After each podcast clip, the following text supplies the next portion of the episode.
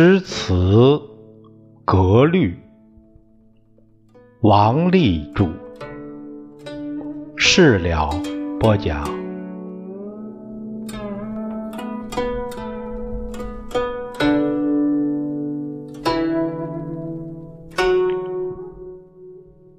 朋友们，我们今天呢，呃，讲第二章第三节，呃，第七部分。所谓的“一三五不论”，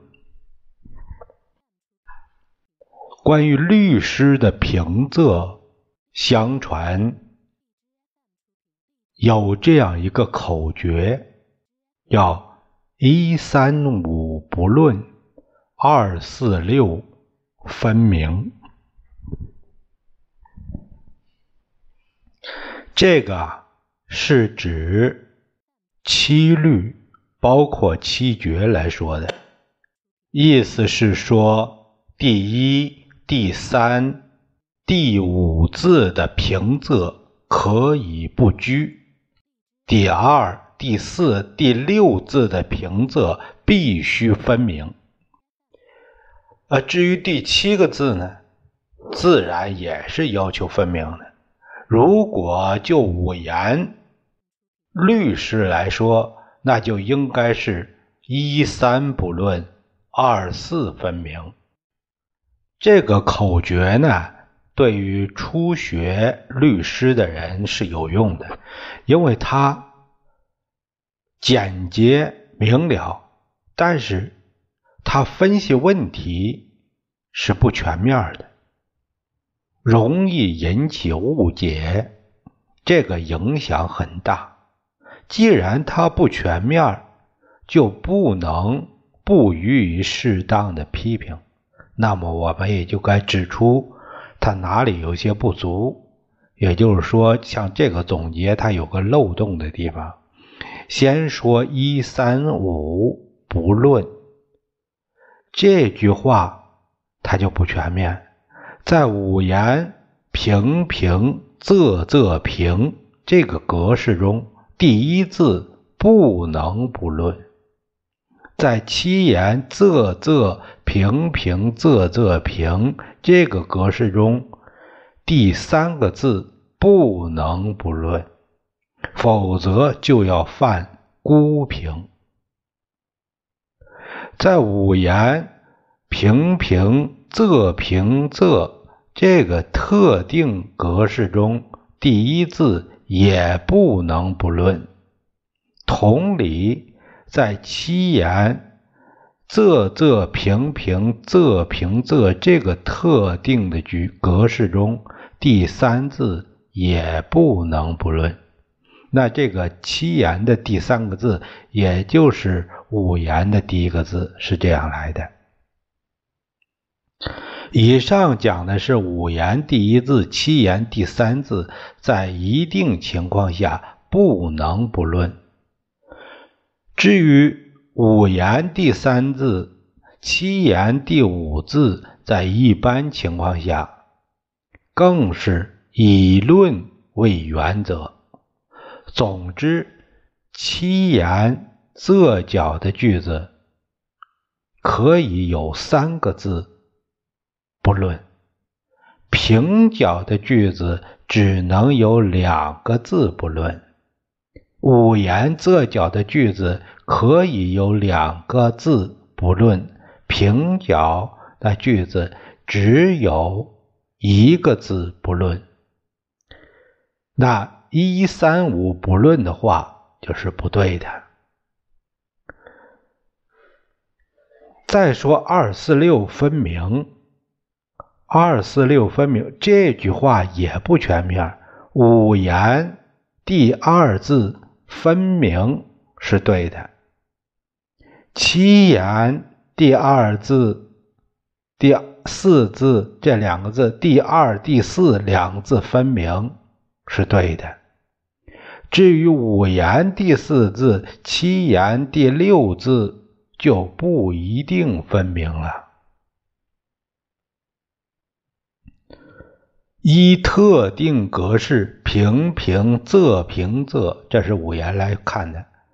第四字并不一定分明，又依照仄仄平平仄平仄来看，那第六字并不一定分明。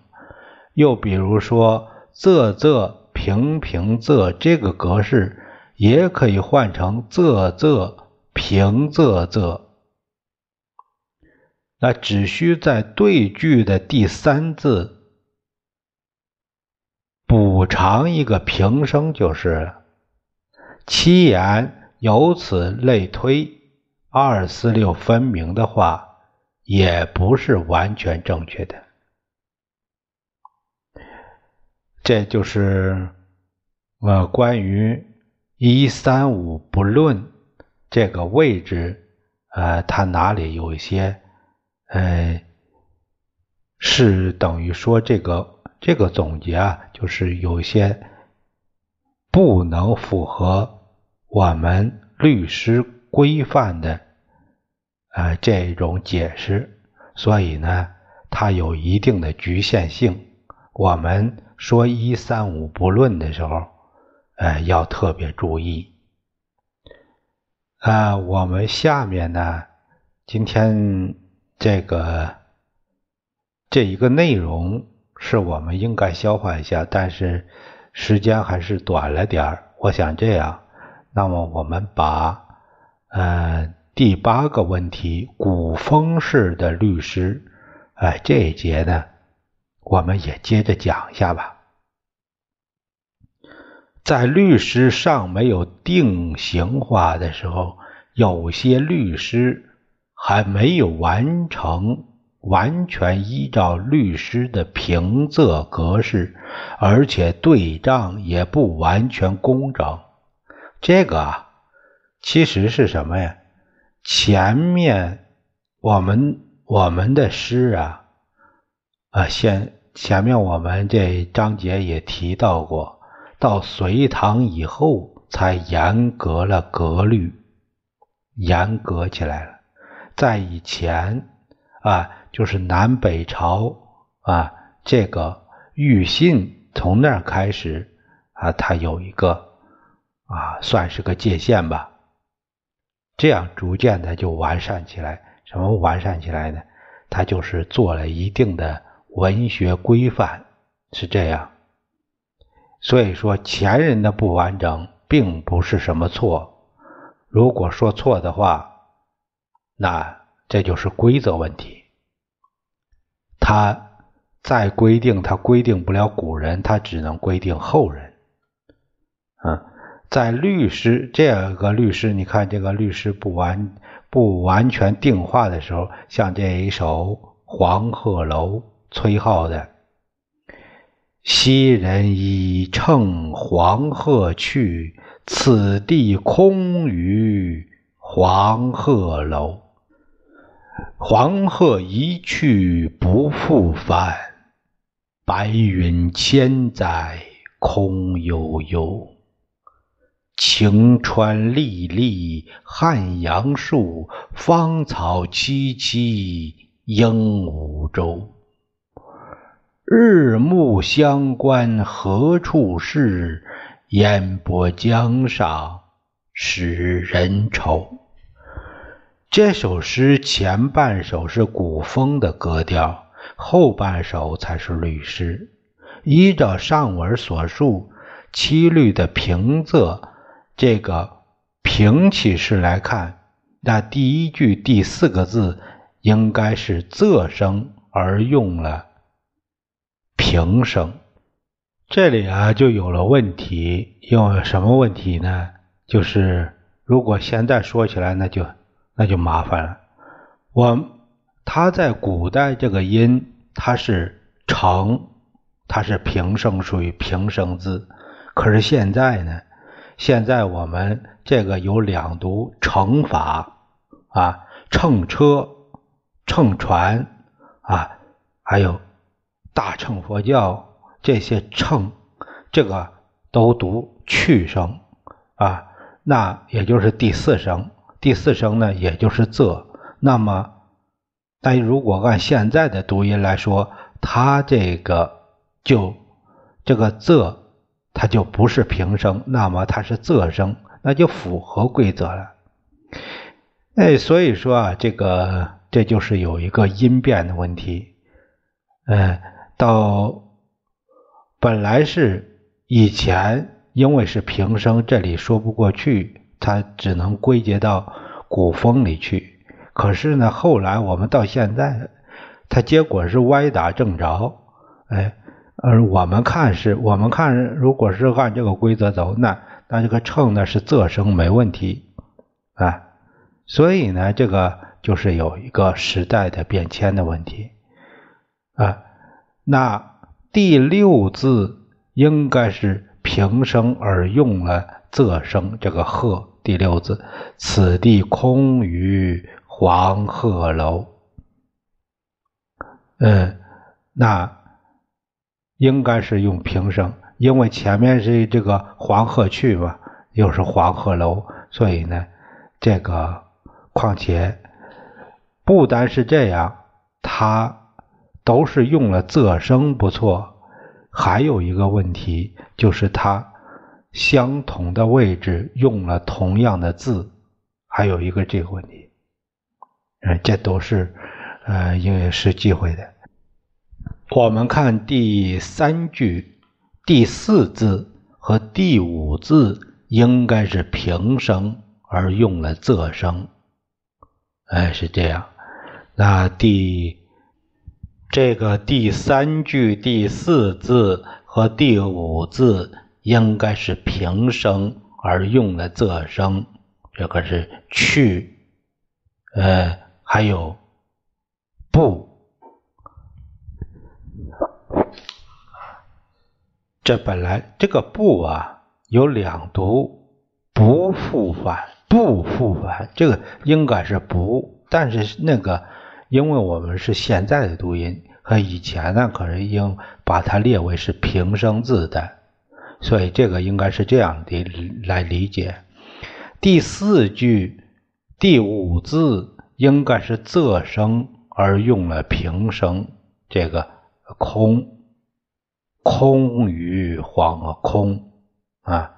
当然，这所谓应该是从后代的眼光来看的。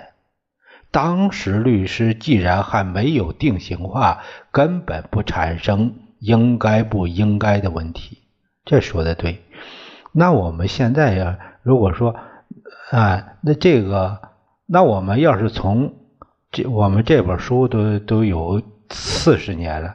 那我们从现在过了两代人再看，那这个这个不不复返这个不，那才是个平声，也不是仄声，他并不复返。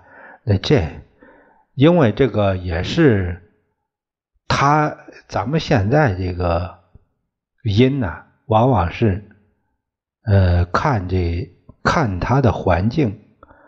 呃有时候读不，有时候读不，所以说我不去，不，不可以，呃，这是所以说呢，那就成了有平声，一个字有平声有仄声，所以说啊，这个就看嗯环境，那么呃我们按这个，要不说按这个呃新的语音。语调来归平仄，那么就会有另一种看法。后来也有一些诗人有意识的写一些古风式的律诗，有意识的。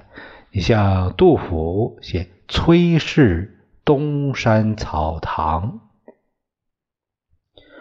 爱如玉山草堂静。高秋爽气香仙心，有时自发钟磬响，落日更见渔樵人。寒薄白鸭谷口素，饭煮青泥方底琴。何为西庄王季氏？柴门空闭锁松君。这个诗人在诗中故意违反律诗的平仄规规则。第一句，第一句第六字应仄而用平，用的这个是草唐静用用的唐用平。第二句第五字应该用仄，而是用了。平乡。第三句第六字应平而用了仄庆，中庆响。哎，第四句第三四两字，那么用哎应该用平而用了仄更见。哎，仄仄。第五。第六字应仄而用了平渔桥，那第五六两句是诗对儿，第五六两句是诗对儿，因为两句都是仄起的句子，第五句的古和第六句的方。也不合一般的平仄规矩。那虽然可认为是拗旧，除了字数、韵脚、对仗，呃，像律诗以外，若论平仄，呃，简直就是一篇古风。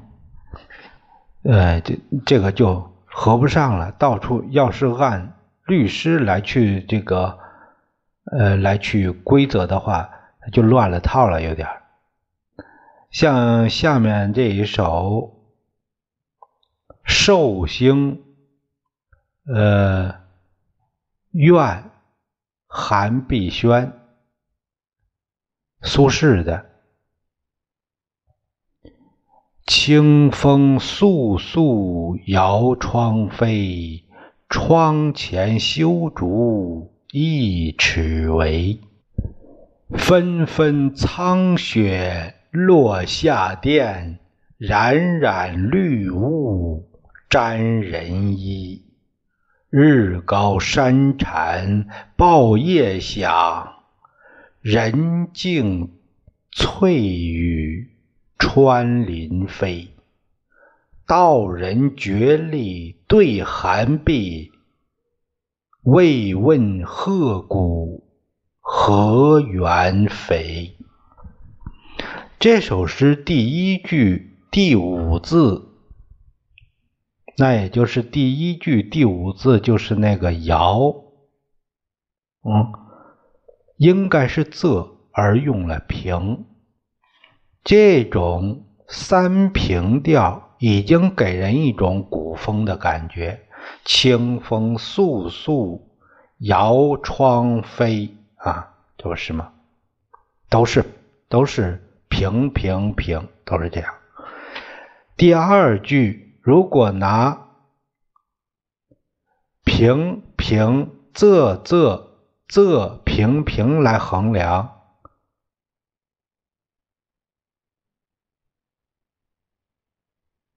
那第六字应平而用了仄，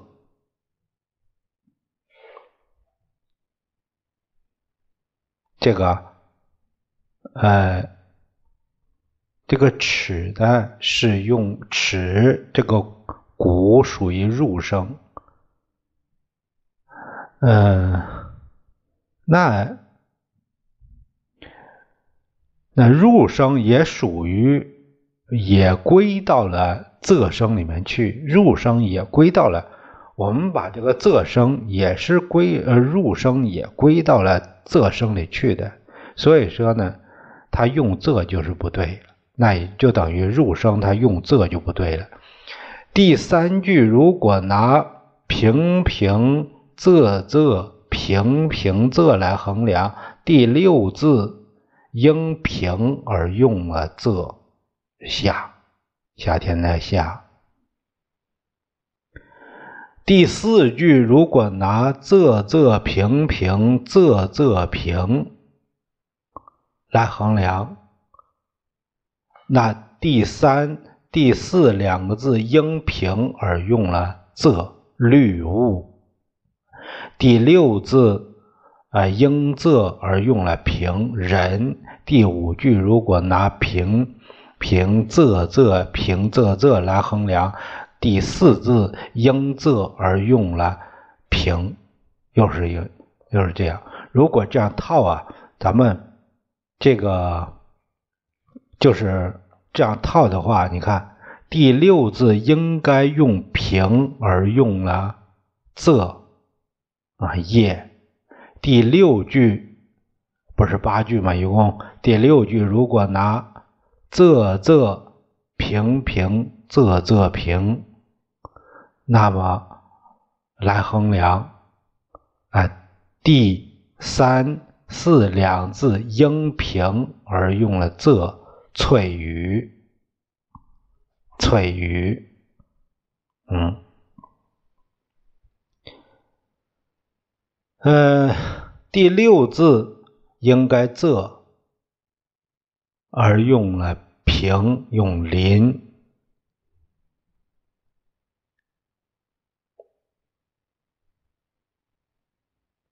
应该用仄，他用了平。哎，第八句如果拿仄仄平平仄仄平来衡量的话，那第三四两字应平而用了仄，这这样这这个都你要这样套的话都错了，都乱了套了。第六字应仄而用了平原，第七字第五。第七句的第五字对儿，哎，这个呃，这个对对字，第七句的第五个字对字啊，对寒壁这个对字也不和一般的平仄，跟摇窗飞一样，沾人衣，穿林飞，河源肥都是平平调，更显得是古风的格调。对，所以说啊，这个，呃，我们下面下面以后还会要讲到这个古诗平仄这个事，所以作者又有意识的造成诗对和诗年，要依上面的衡量办法，第二句，第二句就是诗对，第五句和第七句。都是诗年，古人把这种诗称为拗体，拗体自然不是律师的正轨。后代模仿这种尸体的人是很少的。其实啊，可以这样说，有时候也没必要去模仿，不用模仿，有时候就这样，你你自然去。你多读一些这样，你多读一些古诗。如果说，嗯，如果说他说你这里失年了，那里是这个平仄不对了什么的话，你说古风，他们哑口无言。你说我做的是古风，那那没说的，因为古风什么情况都有，它是一个呃，是一个文化的一个呃丰富的一个过程。呃，如果说呃说是什么文化逐渐的这个呃这个多样化，或者是或者是说呃更严谨，其实啊谈不上。说严谨，有时候就是规定了一些框框，我是这样认为的。呃，所以说呢，呃，我们讲是讲，讲是我们懂得一些，懂得是懂得。我们用不用，我们怎样用，那是我们自己的事儿。我呢，呃，是这样一个态度。我懂是懂，用是用，是这样。嗯，我我们关于这个事情啊，以后可能我会持批评的态度，可能会更多。今天呢，我们就讲这么多。我们下一节会谈到律师的对账，我们会讲到对账啊。呃，今天呢，我们就讲到这里，下一节我们再会。